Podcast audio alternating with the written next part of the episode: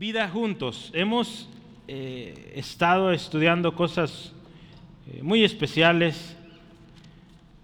Eh, lo hemos dicho ya, el Efesios está dividido en dos. Las bendiciones, todo lo que tenemos en Cristo. Si usted se fija, esa palabra en Cristo se menciona montones de veces en Efesios. capítulo 1 al 3 habla de todo esto, todo lo que tenemos en Cristo. Y del capítulo 4 en adelante son responsabilidades sí que tenemos. Eh, hablamos de la unidad del Espíritu, ¿verdad? ¿Cómo, cómo es conformada esta, eh, esta unidad en el Espíritu? ¿sí? Y todo es gracias a lo que Cristo hizo. Hablamos de, eh, de esta nueva vida que tenemos en Cristo, hablamos semanas pasadas de nuestro andar en Cristo, ¿verdad? Hablamos que hay que andar en amor, siendo luz. Hablamos de andar redimiendo, usando bien el tiempo, aprovechando bien el tiempo. ¿sí? La semana pasada con nuestro hermano Steve hablábamos de mirar con diligencia, aprovechando bien el tiempo, no necios sino entendidos. Hay, una, eh, una exhortación, ¿sí? Si bien Efesios es un libro muy especial, bendiciones, pero también habla de nuestras responsabilidades. Entonces, eh, como parte de, de esta sección, de nuestras responsabilidades como cristianos, pues eh, viene una serie de temas, al menos eh, sería bueno que pudiéramos tener tres temas aquí, a partir del 21 y hasta el capítulo 6, eh, si mal no recuerdo, hasta el versículo 9, ¿sí? sí, capítulo 6 al versículo 9, porque hay tres temas súper importantes. hoy vamos a hablar de lo que es el matrimonio, esposas y esposas, eh, después en el capítulo 6, del, si mal no recuerdo, del 1 al 4, habla de los hijos, o sea, ya involucra la familia, padres, hijos. Y la última parte, pues, es el trabajo. Ahí habla del contexto siervos y amos, ¿verdad? Hoy, pues a nuestro jefe no le decimos amo, ¿verdad? Eh, yo creo que lo ama, pero, pero decirle amo, pues yo creo que no, ¿verdad? Eso ya no se usa en estos tiempos. Aunque unos parece que todavía quedaron en aquellos tiempos y, exigen demasiado, ¿verdad? Pero bueno, esa es otra historia. Pero bueno, son tres temas que yo creo que podríamos dividir. Yo, voy a empezar con este y, vamos a meditar. ¿Y, por qué vida juntos? ¿verdad? Yo, yo decidí, cuando estaba pensando, vida juntos, me gustó. Porque me acordé de un libro, que he leído algunas porciones eh, de este libro y me gusta. Y planeo leerlo todo, espero en estas vacaciones, aparte de lo que ya estoy leyendo, a ver si lo puedo leer ahora sí completo, solo he leído partes. Pero hay un libro que se llama Vida Juntos. Lo escribió un hombre llamado Dietrich Bonhoeffer. Este hombre vivió en la Alemania nazi, eh, sufrió, fue encarcelado por esto, pero desde la cárcel escribió mucho, ¿verdad? Cuando estudiamos eh, curso de matrimonios hablamos mucho de este hombre y sus escritos. Eh, les he platicado de él. Él escribió eh, el sermón de la boda de su mejor amigo desde la cárcel. ¿sí? Lo escribió y se lo mandó por carta. y quedó esa constancia. El, sermón está escrito ahí. ¿sí? hay un libro, de hecho, que sacaron, yo ahí lo tengo, de todas las cartas que él mandaba desde prisión, las que le mandaba a sus padres, sus hermanos, su novia, nunca se casó, a sus amigos. Entonces hay toda esa correspondencia y una tremenda enseñanza. Eh, pero mire, él tiene este libro, Vida Juntos, y yo seleccioné un espacio ahí y dice así, mire, en Vida Juntos, eh, eh, Dietrich Bonhoeffer decía que la comunidad cristiana significa una comunidad por Cristo y en Jesucristo. La comunidad cristiana es únicamente esto. Nos pertenecemos unos a otros, solo por y en Cristo. Si somos una comunidad, si somos uno, si nos pertenecemos unos a otros y si usamos el texto de hoy, si nos hemos de someter unos a otros, somos en Cristo y por Cristo. ¿sí? Todo eso en Cristo y por Cristo. De otra manera no, no funcionaría esto. Hoy en día muchas asociaciones se forman, jerarquías y todo ese rollo, pero se deshacen porque no, no están en Cristo. Pero si estamos en Cristo y por Cristo, esa comunidad, ese equipo va a funcionar. ¿sí?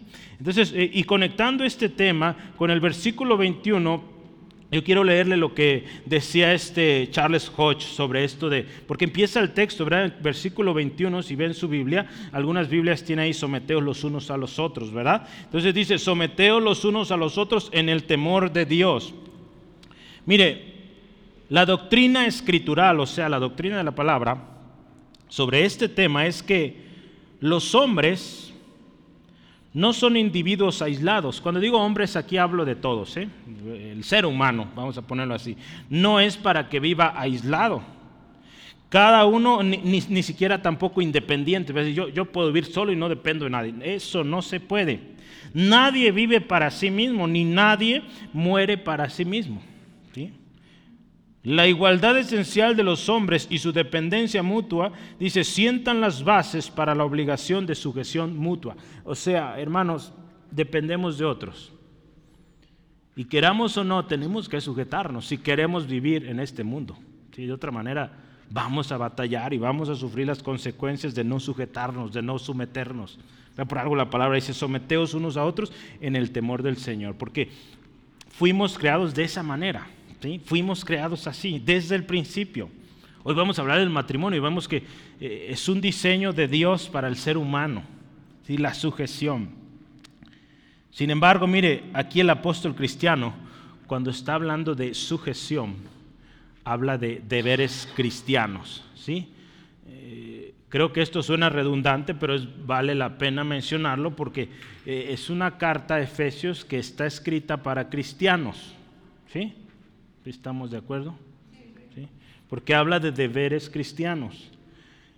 En una ocasión aconsejamos a alguien y, una de las cosas en la cual esta persona batallaba era porque pues había problemas en su matrimonio, ¿sí? Y uno de los dos, no le voy a decir quién, pero uno de los dos no estaba cumpliendo su rol, ¿sí? Y esta persona decía, es que él o ella no cumple con lo que le corresponde. La Biblia dice que tiene que ser así, así, así y así. Y nosotros le decíamos, mire, pues para empezar, estos consejos son para gente cristiana, ¿sí? Entonces, usted espera que él viva de acuerdo a esta, a esta escritura, pero él no puede porque él no es creyente, ¿sí? Entonces hay otra manera de pensar. Su mente no ha sido renovada. Hermanos, usted y yo podríamos usar la Biblia para dar consejo a la gente, pero si su corazón no es cambiado, transformado por Cristo, pues es hablarle al viento, hermanos, la verdad. ¿sí? No, no, no tiene sentido.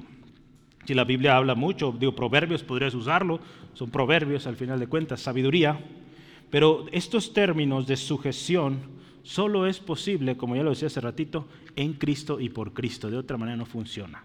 Y vea, un matrimonio sin Cristo, ¿cómo viven? No funcionan. Hay problemas. No viven todas las bendiciones que usted y yo ya hemos hablado. Entonces, mire, qué, importante que entendamos que lo que usted y yo tenemos acá y vamos a aprender es en Cristo y por Cristo, ¿sale? Entonces yo voy a, les decía, vamos a hablar de tres temas. Primero hablaremos del matrimonio, eh, después eh, esto ya será el próximo año, acuérdense, eh, la próxima semana no hay reunión el jueves, en 15 días tampoco hay, sino hasta dentro de 21 días, ¿sale? Entonces dentro de tres semanas volvemos. Sí, ya sería, estamos viendo el 11 de enero. El 11 de enero volvemos a tener reunión los jueves y los viernes también. Eh, entonces, eh, mañana sí hay oración, por cierto. Eh, entonces, bueno, el siguiente tema que lo veríamos en enero es los hijos y estaríamos hablando también de, las relaciones en el trabajo. Pero mire, yo, estaba leyendo un, un comentario y me gustó esto y quiero que ponga mucha atención. Son varias preguntas, así que prepárese, ¿sale? Eh, no ocupa anotarlas, nomás piense, ¿sí? Piense estas preguntas. Y tomo agua antes porque son varias, Mire, si tuvieras que nombrar, escucha esto, si tuvieras que nombrar tres o cuatro cosas que hoy constituyen las amenazas más graves a la vida de la familia, ¿qué incluirías? Otra vez, si tuvieras que decir tres o cuatro cosas que son las amenazas más graves, más fuertes a la familia, de acuerdo al diseño de Dios, ¿cuáles serían? ¿Qué cosas incluirías? Piensa, tres o cuatro. Y yo voy a empezar a listar algunas a ver si coincidimos. Podríamos pensar en el concepto mundano del matrimonio, que es un gran problema porque hoy se ha distorsionado el concepto de matrimonio a tal grado que hoy dos personas del mismo sexo ya quieren considerarlo matrimonio. Eso está torcido, eso no es el diseño de Dios. Entonces, ese es un problema, un ataque a la familia. Otra más, la falta de Dios en los hogares. ¿Sí? Los cambiantes conceptos de lo que es la moralidad sexual. Pero hoy ya es tan natural, ah, que ya mi hijo fue a la fiesta y pasó la noche con su amiga o su novia, y es normal para el mundo. Entonces estos son ataques tremendos, directos a la familia, a la familia de acuerdo al concepto, al principio que Dios estableció. ¿Qué más?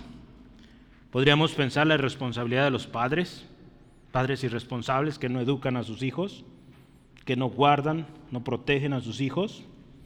¿Qué más? Hay algo que está bien interesante y es también esto, mire, la usurpación por otras instituciones de las prerrogativas del hogar. O sea, hay instituciones que se están metiendo al hogar, ¿sí? Que creen saber todo sobre familia y quieren decir a los padres cómo educar a sus hijos, metiendo sus ideas torcidas, ¿verdad? Tristemente. Si en la iglesia enseñamos a los padres, a las familias, pues lo enseñamos con, con principios, con lo que dice Dios, ¿verdad? No vamos a meter nuestras ideas. ¿Qué más? ¿Qué más? El feminismo, ¿verdad? Las corrientes feministas.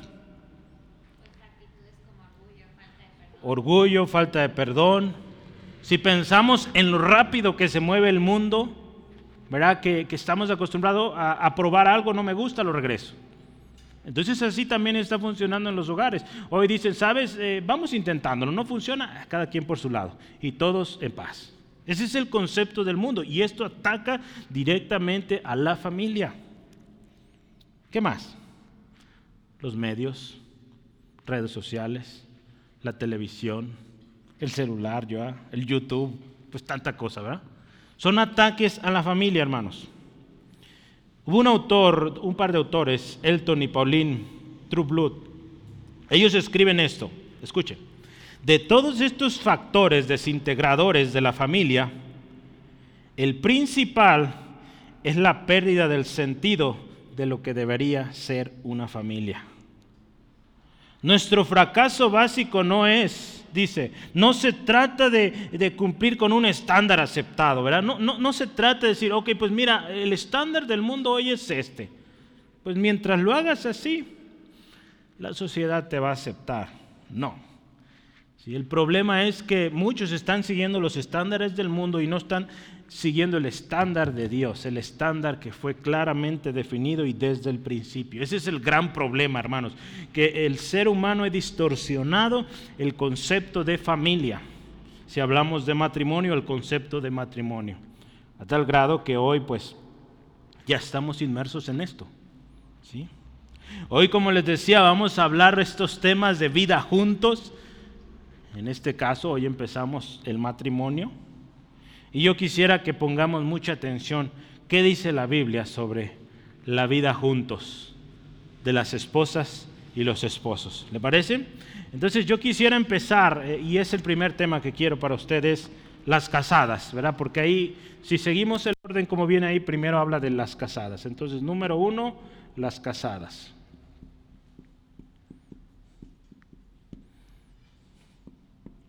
Orábamos hace ratito, pues si bien no está casada, ahorita vamos a hablar casadas, si bien no está casada, pues son consejos que le van a servir para cuando esté casada. Si ya está casada, pues haga una evaluación, cómo andamos en estos principios. Si se requiere ajustar, pues ajustamos. Si hay batalla, pues volvamos al principio, al principio establecido por Dios. Primera cosa que nos dice ahí, yo, voy a resaltar dos cosas acá. Eh, ¿Y qué dice el versículo 2? No, 2 no, el 22, o el segundo versículo. Las casadas estén sujetas a sus propios maridos. Si está anotando, sujetas a sus propios maridos. Mire, en otras versiones, sujetas es dispuestas a servir, La Biblia de las Américas dice sometidas. Me gustó mucho la nueva traducción viviente porque ella conecta con el 21 y dice, mire, para las esposas, esto de, someterse unos a otros significa sométase cada uno a su, a su, a su marido. ¿Sí? Entonces, como que lo conecta, ¿sí? la versión, eh, la nueva traducción viviente. De hecho, me gustó mucho, fíjese, cuando estaba viendo esto, veo diferentes versiones y es bueno siempre esto, consultar diferentes versiones, ayuda a, fortalecer y, clarificar a veces temas. Pero mire, la Biblia de las Américas, en vez, no sé, la mayoría tenemos eh, Reina Valera aquí, y la mayoría dice ahí el título Someteos unos a otros, ¿verdad? Es muy probable que venga ese título. Pero en la Biblia de las Américas que yo consultaba, ahí le pone el título Cristo y la Iglesia un modelo para el hogar. ¿Cómo ve? Cuando estudiamos el curso de matrimonios hace algunos años, eh, hablamos de esto. La meta, el modelo es Cristo y la iglesia. Cuando usted se casa, hermano, hermana, piensa en esto. El modelo a seguir no es mi papá, mi abuelito, no. Cristo y la iglesia. Ese que sea su estándar, ¿sí? Papá, mamá, pues se pueden equivocar, ¿sí? Nos dan muy buenos consejos y qué bueno que los escuchemos. Abuelito, abuelita también. Pero sabe, el mejor modelo es Cristo y su iglesia. Ese no falla, ¿sí? Entonces, eh, ahí vayamos, ¿sí? Eh, veamos esos modelos y la palabra nos lo enseña, ¿sí? Entonces, veamos acá, mire, la sujeción de las casadas a sus maridos, perdón, tiene un modelo y este modelo es la sumisión que la misma iglesia debe mostrar a Cristo. Pero resalta algo bien interesante aquí, fíjese. Porque lo pone muy práctico y lo pone muy personal. Porque como les dice, escuche otra vez, las casadas estén sujetas a sus propios maridos. ¿Sí? Bueno. ¿Y cómo dice? Como al Señor. Que esto lo hace personal, hermanas. ¿Sí? Porque ese es un mensaje a las casadas o a las solteras que se van a casar un día. ¿Sí? Pero les dice, mire, así como te sujetas al Señor, sujétate a tu marido. ¿Sí? Entonces te está dando un mensaje ya más personal, ¿sí? no es algo general, es personal. Así como la esposa, eh, miembro de la iglesia, pero usted, las hermanas casadas son miembros de la iglesia, se sujetan a Cristo, también a sus esposos. ¿sí? Mire, la, la sumisión de una esposa, de una casada eh, a, a su marido es de testimonio. ¿sí? Y en particular para un, un, marido que no es creyente. Eh, primera de Pedro nos lo explica muy bien, Primera de Pedro 3, 1 al 4. Primera de Pedro 3, 1 al 4, escuche qué, qué dice aquí la palabra. Dice, asimismo vosotros mujeres estad sujetas a vuestros maridos para que también los, escuche, los que no creen a la palabra sean ganados sin palabras por la conducta de sus esposas, considerando vuestra conducta casta y respetuosa. Vuestros atavíos no sea el externo de peinados ostentosos, de adornos de oro o de vestimentas lujosas, versículo 4, sino el interno, el del corazón, en el incorruptible ornato de un espíritu afable, apacible, que es, escuche esto, de gran estima delante de Dios. Entonces, eh, una sumisión bíblica, hermanos, tiene el potencial, tiene el poder de ganar al esposo. ¿sí? No por esto vamos a decir que, pues, sabes, eh, pues eh, querernos hacer muy bíblicos y casarnos con un pagano y decir, pues, ahí eso no funciona y eso no es bíblico y muchos lo están haciendo hoy y están teniendo tremendas consecuencias. No. ¿Sí? Entonces, eh, sucede que muchos, mujeres, en su mayoría suele pasar en nuestros contextos, que viene la esposa primero a Cristo. ¿sí? Entonces, eh, de esos casos habla acá. ¿sí? Entonces, vea, Qué, importante, ¿sí? Qué, importante la sumisión. Tiene la, la, capacidad de, por medio del testimonio, y dice ahí Pedro, lo dice bien claro, sin palabras, sin argumentos, sin peleas, sin debates, con su puro testimonio, tiene el potencial de alcanzar a esa persona para Cristo. Y, y algo bien precioso que dice ahí, esto hermanas es de gran estima para Dios. ¿Sí? Pedro lo termina ahí en el versículo 4 eh, al final, que dice, es de grande estima delante de Dios, una belleza interna. No, no, no lo exterior, ¿sí? lo exterior se va acabando, se deteriora, pero lo interno, eso es de gran estima a Dios. Y esto de la sujeción es de estima para Dios, ¿sí? no, no solo para su esposo. La sujeción de la casada al marido es algo que conviene, hermanas. Dice Colosenses 3:18, dice, casadas, Estad sujetas a vuestros maridos como conviene en el Señor. Sí, acuérdese, las bendiciones que usted y yo tenemos son en Cristo y por Cristo. Entonces, mire, en el Señor, en Cristo, cuando usted sujeta, cuando usted eh, obedece, eh, respeta, vamos a ver ahorita unos minutos sobre esto de respeto, eh, conviene, va bien, ¿sí? Voy a leerle una lectura aquí, un un comentario, dice, la sumisión, escuche esto, ha de ser voluntaria. Voy a explicar ahorita esto, ¿sale? La sumisión de la esposa no es algo que, le imponga un marido exigente, no, ¿verdad? Es la deferencia, deferencia, ¿eh? no diferencia, deferencia. Deferencia significa respeto, ¿sí? O, adhesión a un dictamen. Es la deferencia o el respeto de una esposa amorosa, consciente de que el hogar debe tener pues un líder, ¿sí? Y que muestra gustosamente a un marido digno y devoto. Entonces, cuando dice este autor, este autor es Curtis Vaughan, él dice que eh, la sujeción debe ser voluntaria. Y esto no significa que si quiero hoy le doy de comer y si no quiero en dos semanas no darle, pues no le doy nada. Y, no, eh, eh, el tema aquí voluntario es que, que de su voluntad lo hace, ¿sí? que, no lo hace obligadamente. ¿sí? Eso es. ¿sí? Y de esto nos está hablando aquí la palabra. Porque cuando nos pone así como te eh, sometes a Cristo, ¿verdad? Nadie te obligó a ti o te obliga a ti someterte a Cristo, ¿verdad? No, no debe ser así. ¿sí? Entonces, eh, nosotros un día tomamos la decisión y, nos sometemos al señorío de Cristo. Por lo tanto, acá fíjese cómo nos dice, así como te sometes a Cristo, pues, claro, no es lo mismo, ¿verdad? Digo, eh, si, este esposo nos está llevando, quiere que hagamos algo que desagrada, deshonra al Señor, pues ahí eh, su sometimiento a Cristo gana sobre el sometimiento a su esposo. Pero si usted se fija, la mayoría de los problemas en los matrimonios hoy, no son por eso, son más bien por temas que la esposa no quiere hacer partes de su responsabilidad, ¿sí? Bíblica, ¿sí? Bíblicas. Mire, otro, otro comentario, me gustó este, mire. Esto, por supuesto, no significa que la autoridad del marido sea ilimitada, También.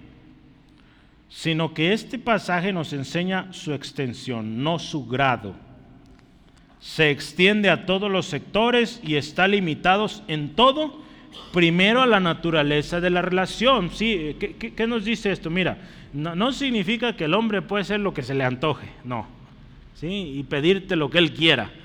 No, tiene que haber un respeto y debe haber un orden en cuanto a la relación se refiere. Si es un marido, una mujer, cada uno tiene sus responsabilidades. Entonces el hombre dentro de sus responsabilidades no tiene por qué pedirle a la mujer que haga algo que le toca a él. Eso es un límite que podríamos o se debería establecer en el matrimonio. y la siguiente cosa, hermanos, o, el siguiente límite que podemos considerar, y es el más importante, es la autoridad de Dios. ¿sí? Entonces, si esta persona nos está llevando, quiere que hagamos algo en contra de los principios establecidos por la palabra de Dios, porque acuérdese, usted es creyente y usted primero le rinde cuentas al Señor Jesucristo, pues entonces ahí sí ya va en contra y no podemos someternos en esto. Pero como lo decía, este tipo de sujeción pues no, no es tan común, ¿verdad? Que, el esposo quiera que hagamos algo fuera de los principios. Normalmente son otros temas. La sujeción de la casada al marido está marcada por el modelo de Cristo y la iglesia. ¿sí? Esta relación entre la esposa y el esposo siempre, acuérdese, debe apuntar a Cristo y su iglesia. ¿sí? Hermanos, el versículo 24, si usted lo ve ahí, 5.24, dice, escucha otra vez, así como la iglesia está sujeta a Cristo, así también las casadas lo estén a sus maridos en todo. Me gustó esto, hermanos. Esto está, no pudo haber quedado mejor. Escuche, otra vez lo voy a leer para que podamos descubrir el tesoro aquí. Así que, como la iglesia está sujeta a Cristo, así también las casadas lo estén a sus maridos en todo. El tesoro que yo encuentro aquí es que, mire, la iglesia ya de facto está sujeta a Cristo. Y, lo, y, lo, dice aquí después, así también. O sea, también. También las esposas. ¿sí? También. ¿sí? Entonces, alguien ya, ya mostró el modelo, alguien ya mostró cómo debe ser. O sea, no, no llegamos a un terreno desconocido. Cristo ya, ya lo modeló, ya nos dejó ejemplo, constancia, cómo debe ser. ¿Sí? Entonces se puede. Salirse de este patrón, hermanos, hermanas, porque ahorita están las hermanas, salirse de este patrón establecido significará descontrol, patrón, eh, problemas y heridas, hermanos, hermanas, que muchas veces no pueden sanar. Jesús en una ocasión mencionó esto de que hay dureza en el corazón. Y en muchos casos eh, las personas afectadas se van a rehusar a perdonar. ¿Por qué? porque en un principio se salieron del orden establecido por la palabra. Ese es el problema, hermanos. Y tenemos casos, montones, dentro y fuera de la iglesia. Entonces, mire, qué, importante. Primera cosa, sujetas a sus maridos. E, e, el siguiente consejo aquí está en el versículo 23. Es parte, ¿verdad? Y podríamos decir, pues es lo mismo, pero yo quise extraer algo ahí más. Y dice, porque el marido es cabeza de la mujer, así como Cristo es cabeza de la iglesia, eh, la cual es su cuerpo y él su salvador. Vea, otra vez apunta a Jesucristo, ¿sí? Eh, al, señorío de Cristo. Dice, eh, el marido es cabeza de su esposa, así como también Cristo lo es de la iglesia, ¿sí? esto es poderoso. Entonces este pasaje provee el fundamento. ¿Por qué la sujeción? Porque es el principio y acuérdese, si estamos teniendo a Cristo y a su iglesia como modelo, Cristo es la cabeza, la iglesia el cuerpo, y si ese es nuestro modelo, Cristo es el esposo, entonces acá llevándolo al matrimonio del ser humano o de los humanos, pues el hombre es la cabeza, la mujer es el cuerpo, ¿sí? Y se sujeta a lo que la cabeza dice, ¿sí? Otra vez, mire, aquí apunta al liderazgo de Cristo en su iglesia. Así en el matrimonio el marido es la cabeza del hogar. Hay un texto que quisiera veamos, 1 Corintios. 1 Corintios 11, 3 al 4. Otra vez, hermanos, recordemos, estos son los principios. Salirnos de estos principios, pues, representan mucho dolor. La gracia, el perdón de Dios está disponible, pero en el camino, en el trayecto, sufrimos mucho. ¿sí? ¿Dios puede restaurar? Claro que sí. Primera de Corintios 11, 3 al 4 dice, pero quiero que sepáis que Cristo es la cabeza de todo varón.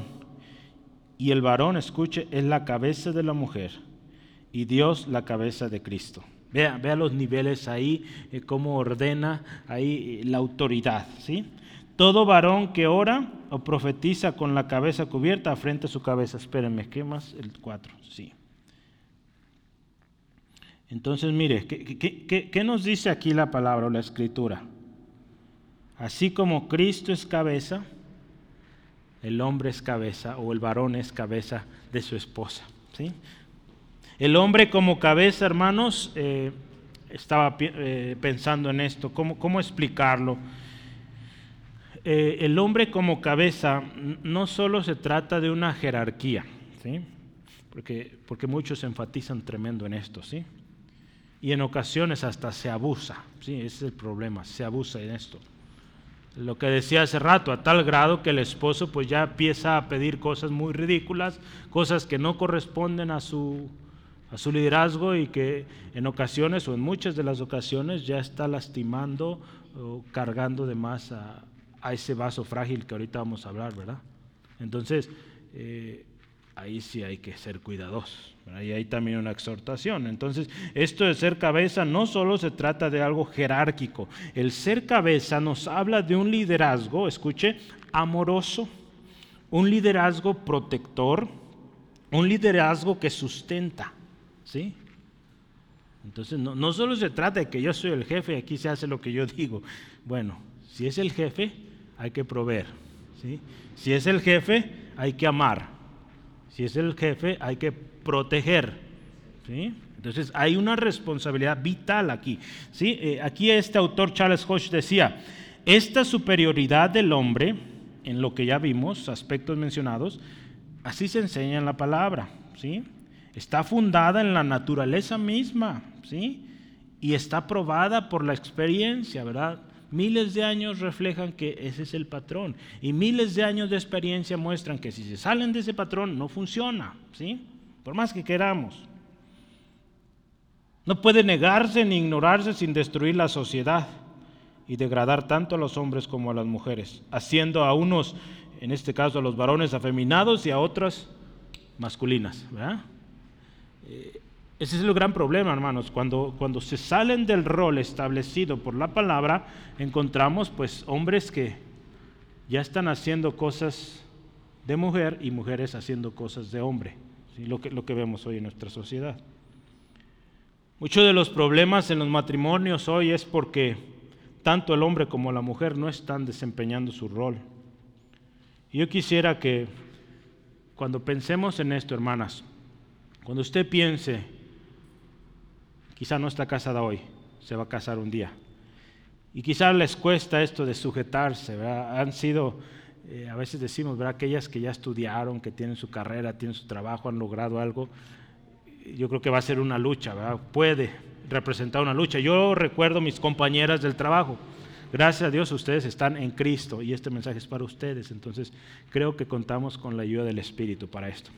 Pero hermanas, mire, cuando, cuando piensen esto, que un día usted se va a sujetar, o usted que ya es casada, que se tiene que sujetar a su esposo, que ya está con él, quiero decirle dos cosas.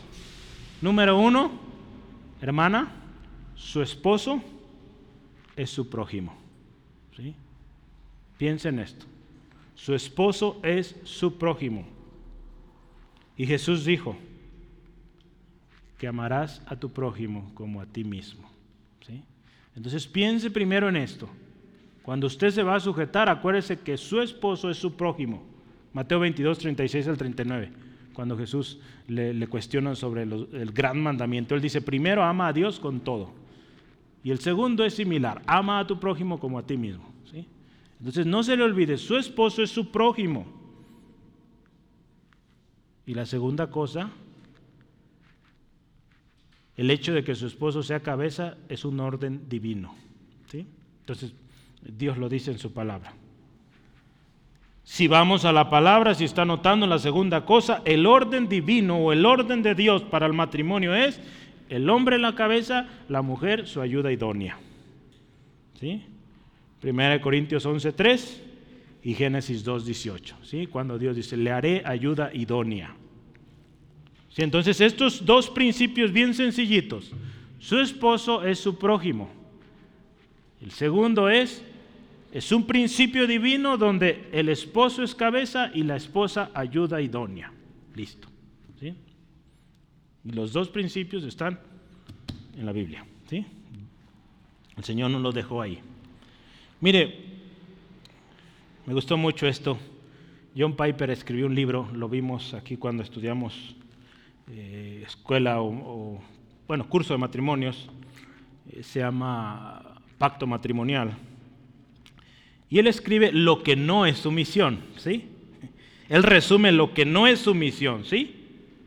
Yo quiero que lo pienses y ores, ¿sí? Porque si lo vas a tomar de notas, ora también, ¿sí? Y piensa bien, ¿verdad? Es muy bueno ver libros, eh, extras y, todo, pero siempre con oración y siempre con respaldo de la palabra. ¿sí? Entonces, yo voy a listarlo lo que este autor dice. ¿sí? Algunos hacen muy buen sentido, otros quizá por el contexto en que vivimos podríamos hacerle un cambio ligero, pero en general están bien. ¿sí? Yo los consideré para, para listarlos hoy. Mire, sumisión no significa estar de acuerdo en todo lo que dice el esposo.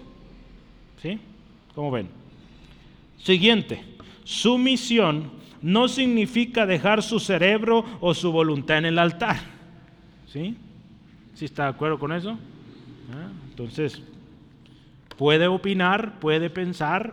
Sí, sí, puede. Oye, ¿qué te parece si esta es mi opinión? ¿verdad? Siempre acuérdese, como dice la palabra, con respeto, con sujeción. Y se puede, hermano, sí se puede. Sumisión, acuérdese, no significa evitar todo esfuerzo para cambiar a un esposo, ¿sí? Sobre todo si es no creyente, pues usted va a estar orando y cuando haya oportunidad le va a presentar el Evangelio, ¿sí? Sumisión no significa, espérame, así, sumisión no significa poner la voluntad del esposo antes que la de Cristo, ¿sí? Eso ya lo habíamos hablado. Otro más. Sumisión no significa que una esposa obtiene principalmente su fortaleza espiritual por medio de su esposo. Este también es un problema tremendo, hermanos.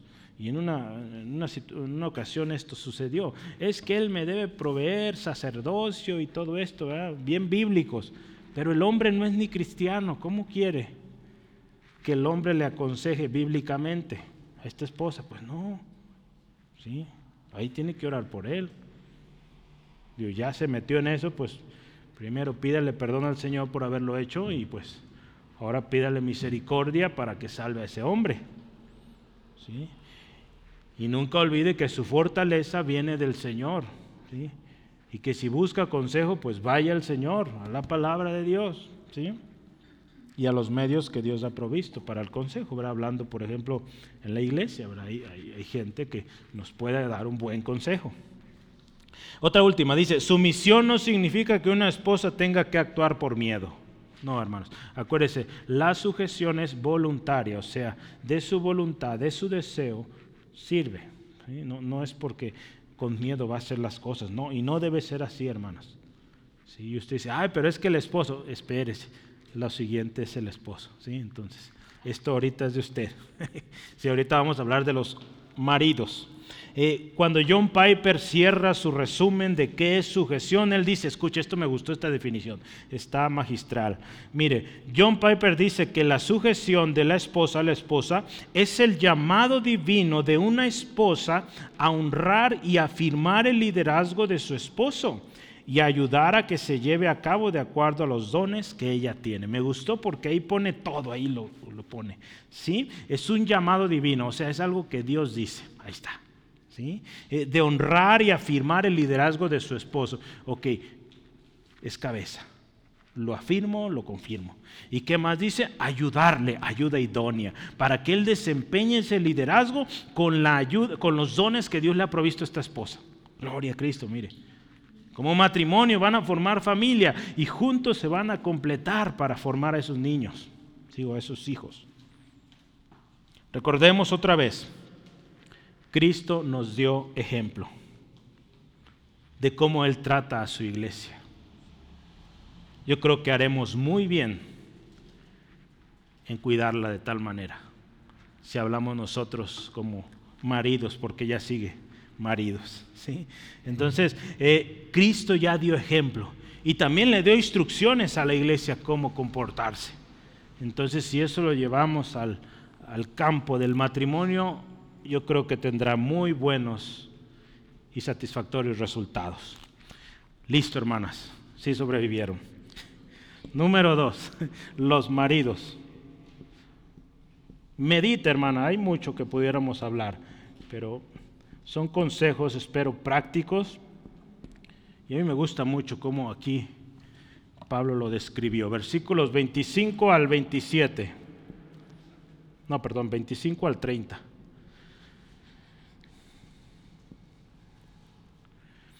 Una hermana da su testimonio, creo que se llama Katy, no sé si la conocen, pero a lo mejor la han oído, la esposa del pastor Miguel Núñez, ella está dando su testimonio cuando vino a Cristo. Y uno de los textos con los cuales ella luchó más fue este, el de sujetarse, hermanas, sujetarse a su esposo. ¿Y sabe lo que en ella trajo convicción y trajo alivio? Lo que vamos a leer ahorita. La responsabilidad que tiene el esposo. Porque ella al principio decía, ¿cómo yo me voy a sujetar a mi esposo? No, pues yo quiero hacer lo que yo quiero. Una mujer profesionista eh, también es médico, al igual que su esposo. Dice, ¿cómo yo voy a hacer lo que...? No, ¿cómo? Pero cuando ella ve la responsabilidad del varón, de los maridos, dijo, ah, está bien. Las dos partes tienen responsabilidad, ¿sí? Eh, y si vemos, mire, el esposo tiene más versículos, ¿sí? Cuéntele. Entonces, hermanos, ahí nos va. Primero, vamos a leer eh, versículo 25 en adelante. ¿Con qué empieza? Y es algo fundamental. Maridos, amad a vuestras mujeres. Punto, ahí empezamos. Primera cosa, amar a sus esposas. Hermanos, el liderazgo del hombre primero se debe mostrar amando a su esposa. No diciendo, ve tú a la tienda. No, amándola. Así vamos a mostrar, hermanos, el liderazgo con nuestras esposas, amándola. Cuando no la amamos y queremos ejercer liderazgo, vamos a fracasar. El modelo a seguir otra vez es el amor que Cristo tiene para con su iglesia.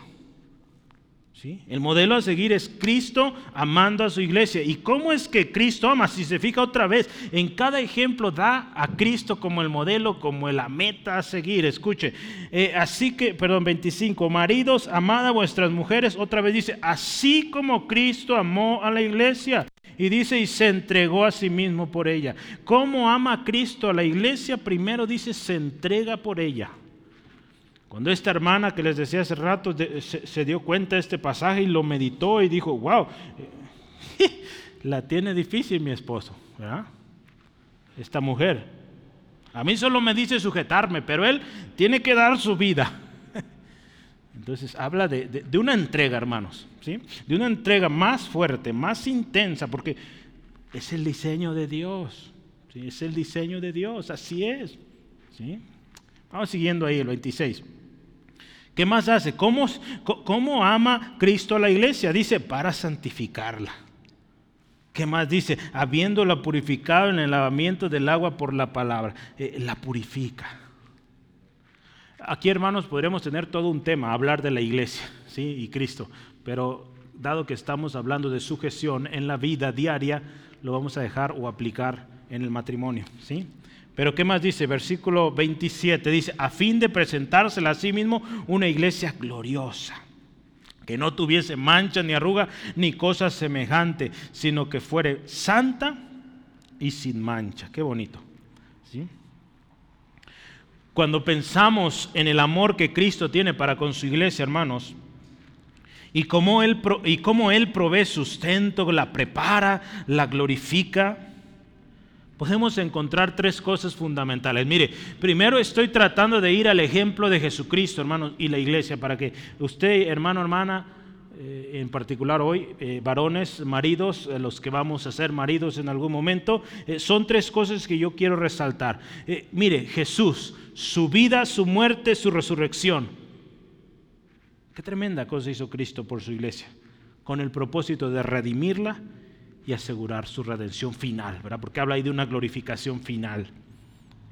¿Qué otra cosa Jesucristo ha provisto a su iglesia? Si usted y yo pensamos, ha provisto su espíritu para guiarla, para seguir enseñándole y para santificarla. ¿Qué más ha provisto Cristo para usted, para mí como iglesia, hermanos? La palabra de Dios para nuestra purificación. Entonces cuando pensamos en estas cosas que Cristo Jesús ha provisto, nos pone un estándar tremendamente alto, hermanos varones. Y aquí la palabra dice, vas a amar a tu esposa así como Cristo amó a la iglesia. ¿Cómo se entrega? ¿Cómo provee todo lo que necesita? Porque yo le quiero hacer una pregunta, hermano, hermana, para todos. ¿Necesita algo usted que Cristo no haya provisto? Él proveyó todo, hermanos, lo que necesitamos. Todo lo que usted y yo necesitamos, Cristo lo proveyó. ¿Y qué te está diciendo a ti? ¿Qué me dice a mí como varones, hermanos? Esto debes proveer todo. Por algo dice o habla de una entrega. Entonces, mira, en la relación del matrimonio, el marido ha de proveer lo necesario para que exista protección, para que exista guía, para que exista sustento, para que exista afecto, para que exista enseñanza y un ambiente saludable para que esta persona, esta esposa, ahorita estamos hablando del matrimonio, para que esta esposa crezca moral, física y espiritualmente. Entonces, esta hermana les decía otra vez, vuelvo al ejemplo, dijo, cuando ella vio esto, dijo, no, la tiene más dura, el más difícil. sí, porque, porque vaya que es una responsabilidad tremenda, hermanos. Es una responsabilidad del hombre con respecto a la mujer. Notamos que el paquete es mucho mayor si consideramos otra vez el ejemplo de Cristo y la iglesia, porque ese es nuestro ejemplo. ¿sí? Cristo y la iglesia, esos son nuestros modelos principales. Que aquí abajo tengamos, hay un papá, una abuelita que fueron muy buenos, eh, que, que, un amigo, un matrimonio ejemplar, sí, son buenos ejemplos, pero son humanos, van a fallar. Pero Cristo nunca falla.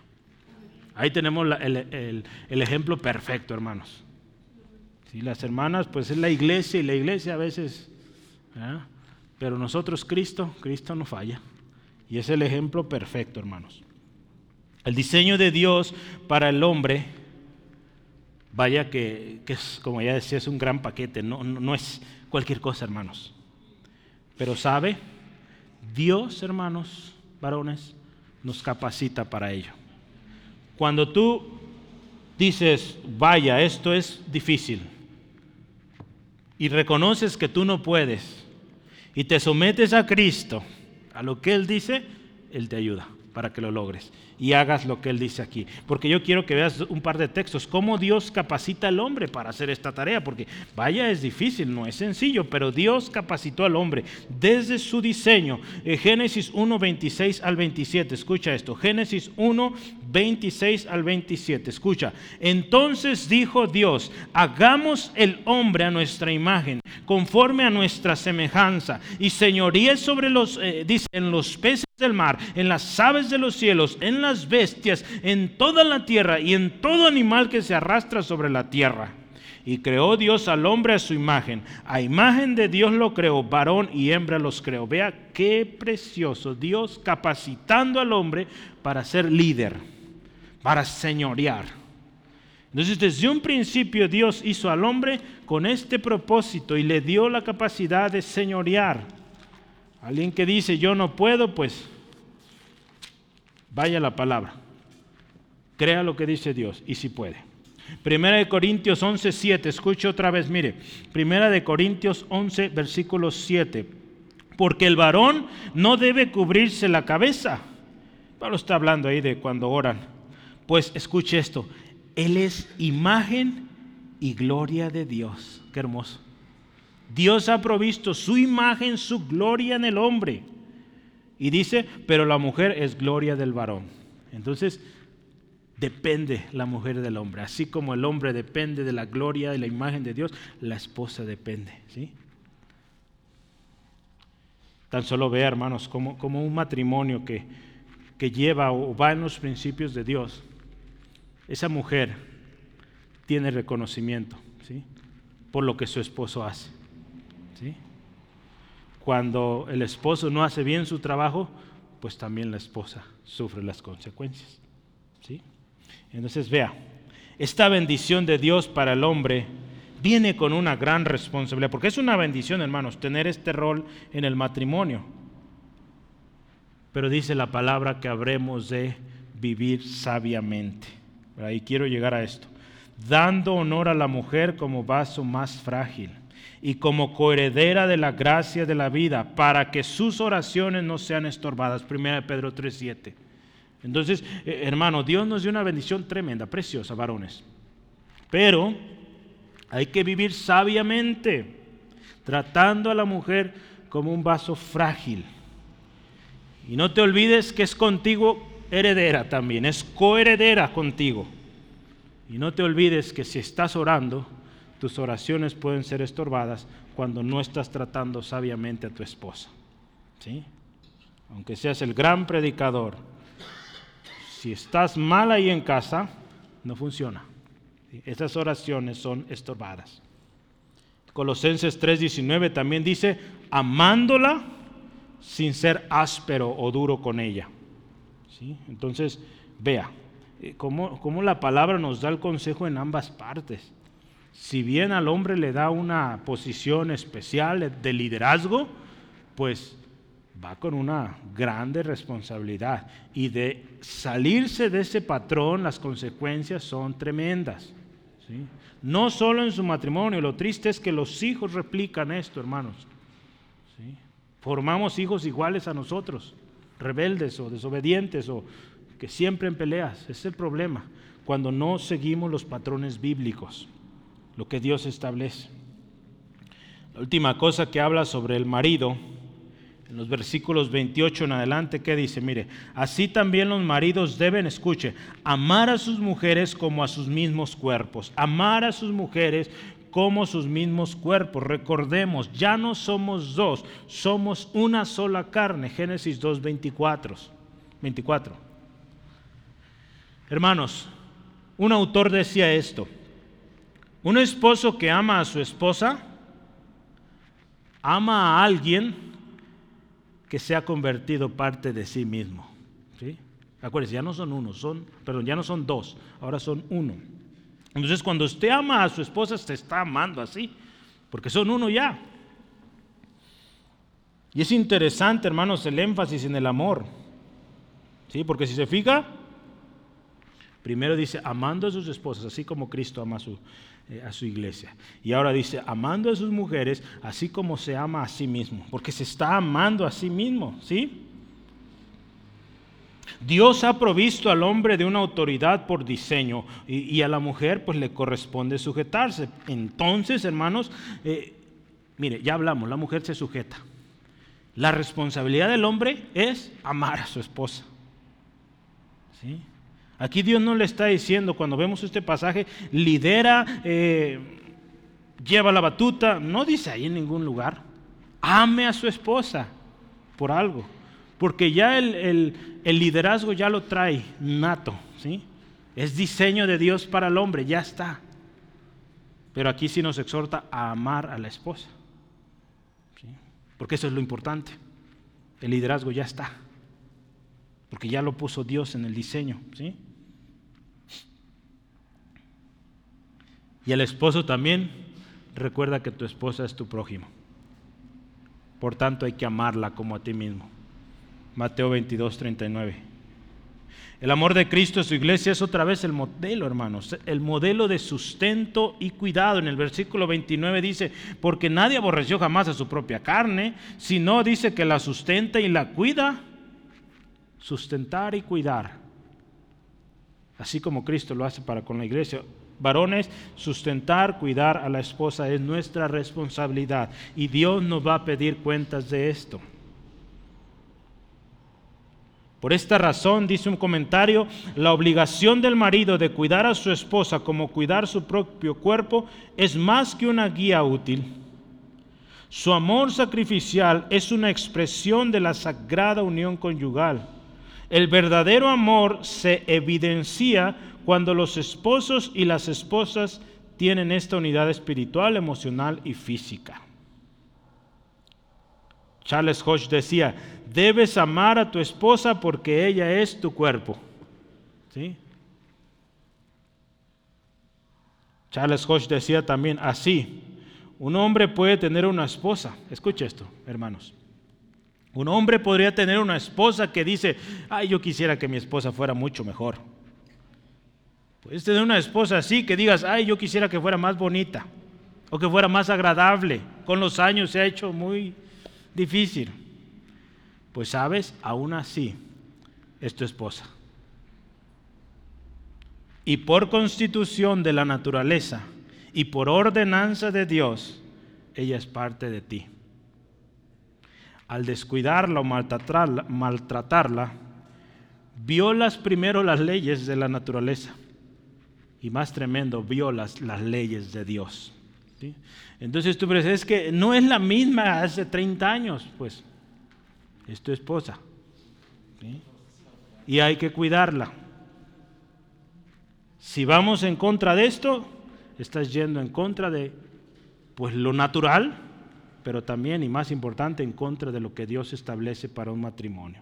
Sí, entonces vea la, tremenda implicación de no cumplir nuestra parte, hermanos varones. El apóstol Pablo una vez más vuelve a poner a Cristo y la iglesia como un ejemplo. Somos miembros de su cuerpo, de su carne y de sus huesos. Podríamos pensar, eh, esto me recordaba a Adán. Cuando Dios le provee su esposa, él dice, este es hueso de mis huesos, carne de mi carne, y dice, se va a llamar varona. ¿Sí? Génesis 2.23. Entonces, esa fue la expresión primera de, ¿Sabe si sería esa, verdad? A lo mejor. Bueno, pues eso es lo que viene en la palabra. Pero ¿qué más habrá? Yo, yo de repente, eso dice ahí, pero ¿qué más pudo haber dicho? Un hermano decía, wow, ¿verdad? Algún día le preguntaremos. Cristo, hermanos, acuérdense, nos amó. Acuérdense, Cristo es nuestro modelo, hermanos varones. Cristo es nuestro modelo, hablando del matrimonio, ¿sale? Cristo nos amó y nos sigue amando como su iglesia y nos prepara un lugar para que un día estemos con Él por la eternidad. Entonces, mira hermano, aunque el matrimonio claramente es una institución terrenal, temporal, ¿sí? el modelo a seguir sigue siendo Cristo. ¿sí? Él, él ha dejado los principios de cómo amar a su iglesia de cómo usted y yo podemos amar a nuestras esposas. ¿Sí? Entonces, maridos, pues nos tocó buena parte, ¿sí? de hecho más grande. Pero hermanos, Dios nos ha capacitado para esto y tenemos el ejemplo perfecto en Cristo Jesús. Yo quiero terminar este último tema y es la vida juntos. Eh, punto número 3. Es una especie de de resumen. ¿sí? Versículos 31 al 33. La vida juntos.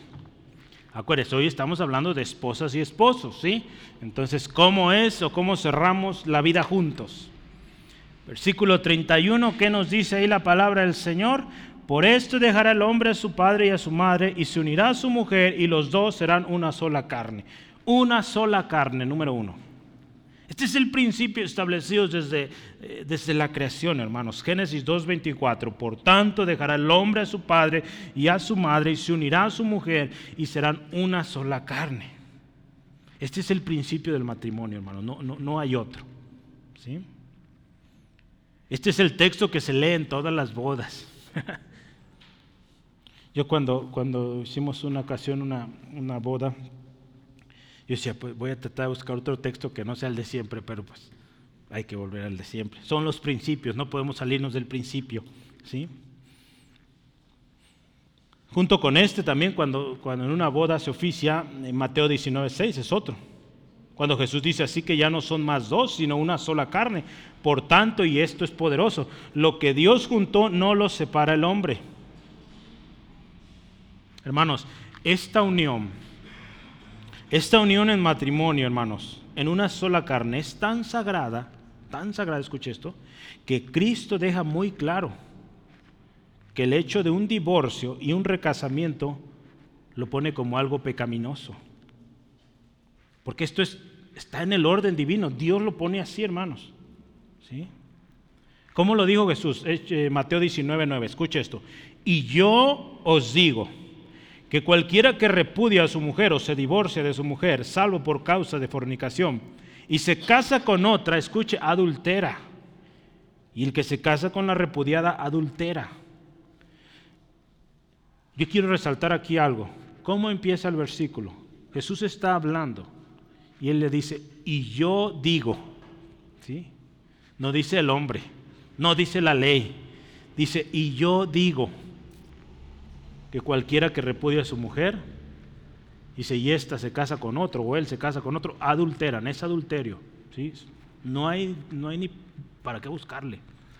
Estaba escuchando el otro día un hermano que él escribió un artículo sobre esto. Y es impresionante el número de posturas con respecto a este texto. Unos que dicen que sí está bien volverse a recasar, que otros que, que sí, pero con ciertas condiciones. Hermanos, el principio aquí está, ¿no? No queramos cambiarle. ¿sí? Si te saliste del propósito, no cumpliste, ¿no? Por lo que haya sido, yo sinceramente, y nuestra recomendación y consejo ha sido, quédate así. ¿sí? Y enamórate del Señor, busca al Señor con todo tu corazón y ora, Dios puede restaurar aquello. Si aquella persona ya hizo su vida con otra persona, pues, pues te queda contentarte. ¿sí? Porque si te vuelves a casar, aquí está claro, adulterio. ¿sí? No hay ni para dónde buscarle. Es adulterio. Y, y, es sorprendente las posturas alrededor de esto, hermanos. Pero ¿por qué suceden todas esas posturas? Porque quieren o buscan o se busca justificar pecado, que de por sí es pecado. Y cuando Jesús le dice, le cuestionan, ¿por qué entonces Moisés dejó? Miren, por la dureza de sus corazones, por duros, que no quisieron perdonar, que no quisieron obedecer. Entonces la, la, palabra es tan clara que no podemos tratar de buscarle. Pero a veces, hermanos, nuestra misma naturaleza, y, y yo doy, pues, en esto vemos también la gracia de Dios y la misericordia de Dios en permitir ciertas conductas y muchas de gentes aún sirviendo en ministerios, pero no puede ser un ejemplo, hermanos, a seguir. ¿sí? No podemos tomar esos patrones. ¿sí? Eh, aquí en Centro de Fe Angulo eh, yo he orado y que el Señor nos guíe. ¿Cómo vamos a trabajar con estos casos? Porque cada vez llegan más así aquí a la iglesia. No los vamos a correr, no, les vamos a amar porque Cristo les ama. Les vamos a aconsejar el consejo de la palabra y vamos a orar por su restauración pero hay cosas que pues no se podrán, ¿sí? Hay servicio o actividades en la iglesia que no podrán realizar porque no son ejemplo, ¿sí? Entonces yo, por ejemplo, yo no pondría a un matrimonio recasado a que sea líder de matrimonios, pues no, ¿qué ejemplo va a dar? ¿Verdad? No, por más que quieran, no vamos a poder. ¿Qué otras iglesias lo hacen? Bueno, pues cada quien, si yo quiero lo más posible pegarnos a los principios.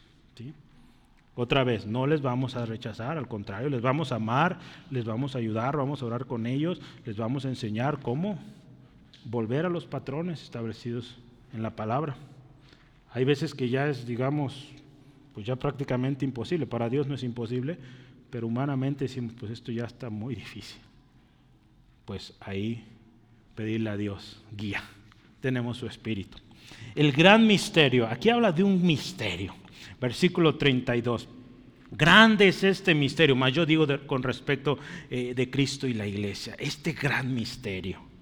Este pasaje, cuando lo vemos dentro de, esta, de este relato, podríamos decir, es una especie de paréntesis. ¿sí?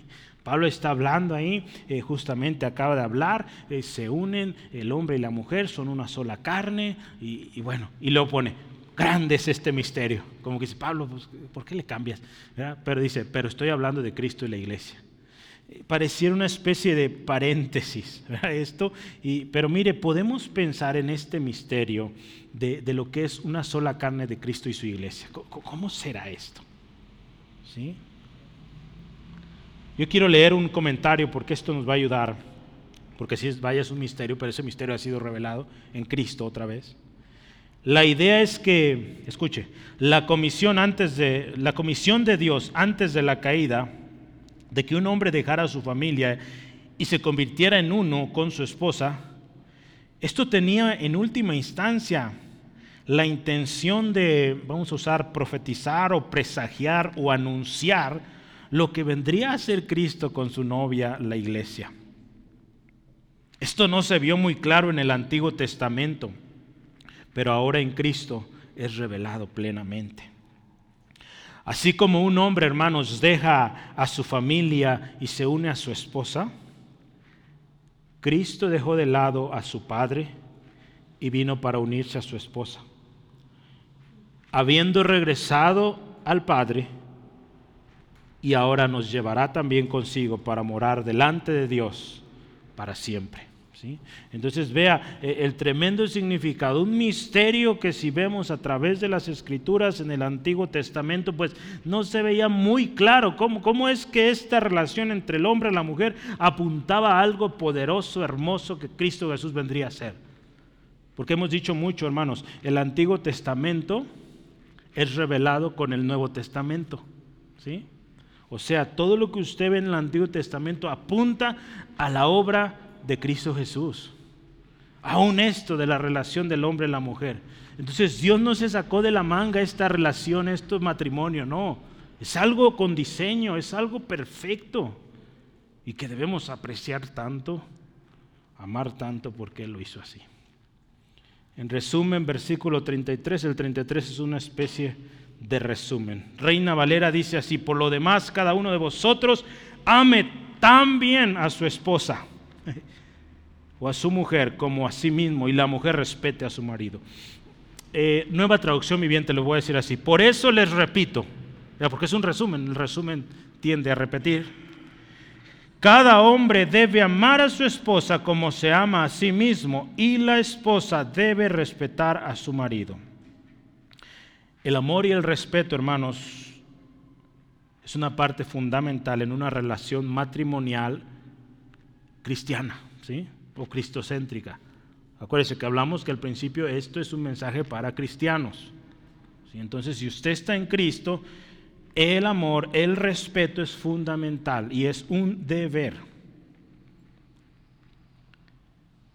John MacArthur y Richard Mayowe, en su libro o en su tratado de doctrina bíblica, ellos dicen, aunque el matrimonio está sujeto a la maldición después de la caída del hombre, los cristianos, bajo el control del Espíritu Santo, deberán experimentar matrimonios pacíficos, productivos y realizados. Sí, hermanos, con el pecado todo se corrompió.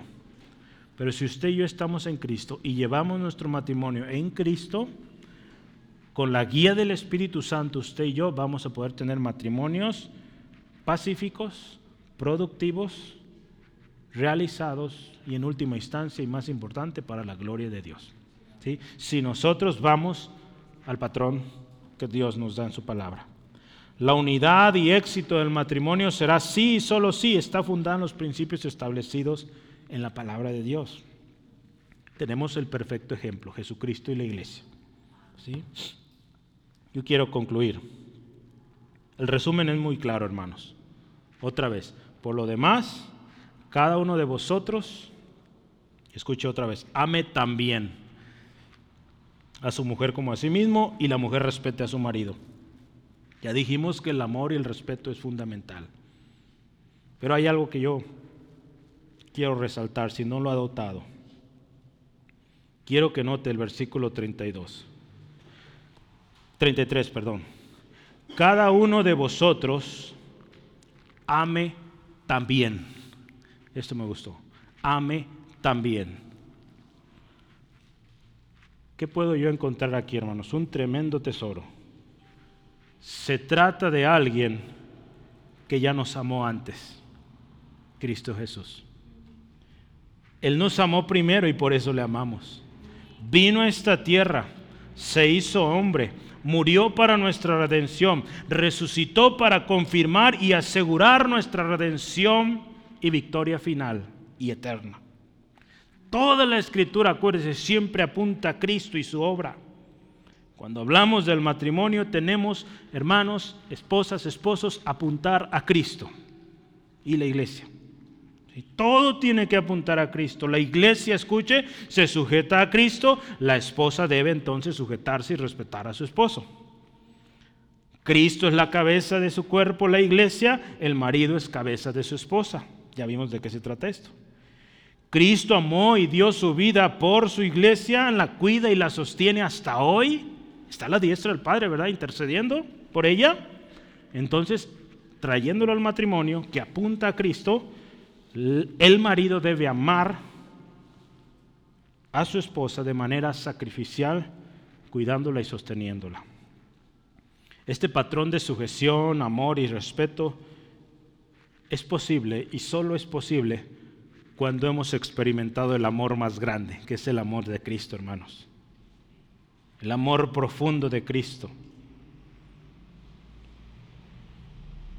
Yo quisiera preguntarle, y vamos a orar ahorita, ¿estás entregado por completo a Cristo?